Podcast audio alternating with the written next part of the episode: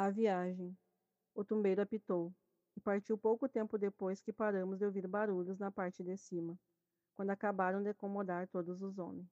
Ouvimos um só apito, tão baixo que parecia surgido ao longe, como se não estivesse anunciando a nossa partida, mas que me fez lembrar o canto do pássaro sobre o Irocô, naquele fim de tarde em Savalu. A minha avó também deve ter se lembrado, pois durante o apito, e por muito tempo depois, Enquanto ele continuava ecoando, segurou firme a minha mão, e devia estar fazendo o mesmo com a mão da Taiwo, que naquele momento disse estar com vontade de fazer xixi. A minha avó disse para ela esperar. Eu sabia que era medo, pois eu e a Taiwo sempre sentimos vontade de fazer xixi quando ficávamos com medo. E não sei por que não sentimos naquele dia com os guerreiros do rei Adandozan. Vistos do alto, devíamos estar parecendo um imenso tapete, deitados no chão, sem que houvesse espaço entre um corpo e outro, um imenso tapete preto de pele de carneiro. Um dos mussurumins, que parecia ser o chefe de todos eles, andava no barracão com um tapete de pele de carneiro sobre os ombros. Acho que não o deixaram embarcar com ele, como também não tinham deixado a minha avó continuar com os ibedes. Mas eu o imaginei tirando o tapete dos ombros e abrindo as suas muitas dobras mágicas, até que ficasse tão grande que cobrisse todos nós. A sensação de calor e sufoco seria a mesma. Eu tentava imaginar outras coisas para esquecer a vontade de fazer xixi, até que a Taiwo reclamou novamente. E a Tanisha disse à minha avó que ela teria que fazer ali mesmo, deitada, como provavelmente todos faríamos quando desse vontade, sem que houvesse terra para jogar por cima. A minha avó então rasgou um pedaço da roupa e o deu a Taiwo, para que se enxugasse depois, tomando cuidado para o xixi não escorrer e molhar a cabeça do homem que estava deitado aos seus pés. O homem não reclamou e nem se mexeu. Então eu disse que queria fazer também. Estava acostumada a fazer xixi em qualquer lugar, até mesmo no meio da rua, mas fechada naquele porão era muito difícil. Principalmente por saber que, ao ouvir o barulho ou sentir o cheiro, alguém mais poderia ficar com vontade de fazer também, aumentando o ranço daquele lugar. Tive nojo quando peguei o pano já molhado com o xixi da Taiwo e quis desistir, mas não consegui segurar. Senti o xixi escorrendo por entre as pernas e apertei o máximo que pude uma contra a outra, para que não escorresse muito longe e não molhasse mais o meu vestido que ainda estava úmido da água do mar. O tumbeiro apitou mais uma vez e pareceu ganhar velocidade, e eu só pensava na hora em que nos deixariam sair dali para tomar a fresca. Um dos mussurumins gritou alto e os outros repetiram, saudando Alá. A minha avó saudou primeiro a minha mãe e o cocumo, depois os ibedes e Nanã. Então pegou a minha mão e a mão do Taiwó e as levou ao Rungebe, pendurado no pescoço, pedindo a proteção e a ajuda de Aizan, Sogbo, Ague e Loco.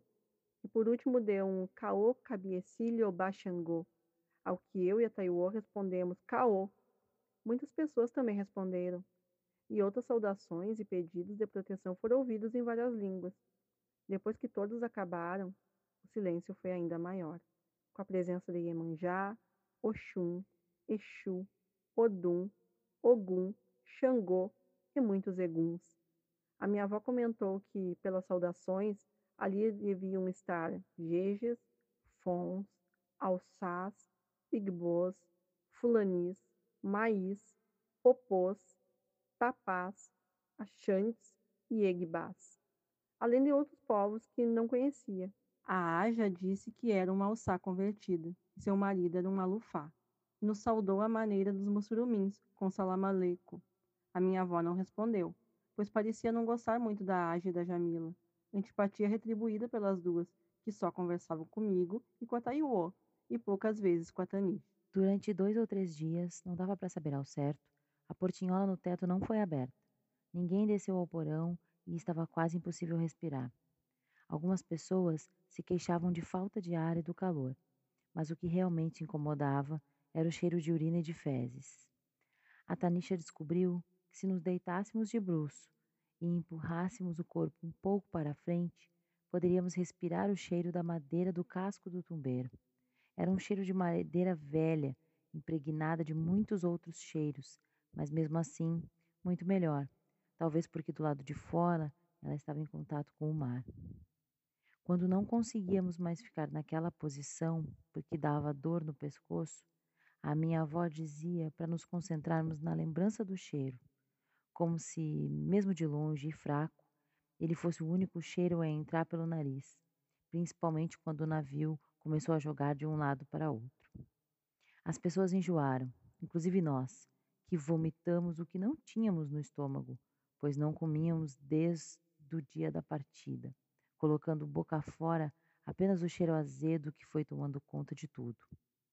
O corpo também doía, jogado contra o chão duro, molhado e frio, pois não tínhamos espaço para uma posição confortável. Quando uma pessoa queria se mexer, as que estavam ao lado dela também tinham que se mexer, o que sempre era motivo de protestos.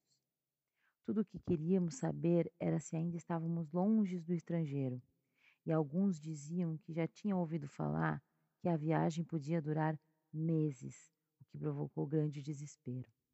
Os mussurumins eram os que mais reclamavam, nem tanto pelas condições em que viajávamos, pois, segundo a Aja, qualquer sacrifício valia a pena se fosse por Alá, mas porque não estavam conseguindo cumprir as obrigações da religião.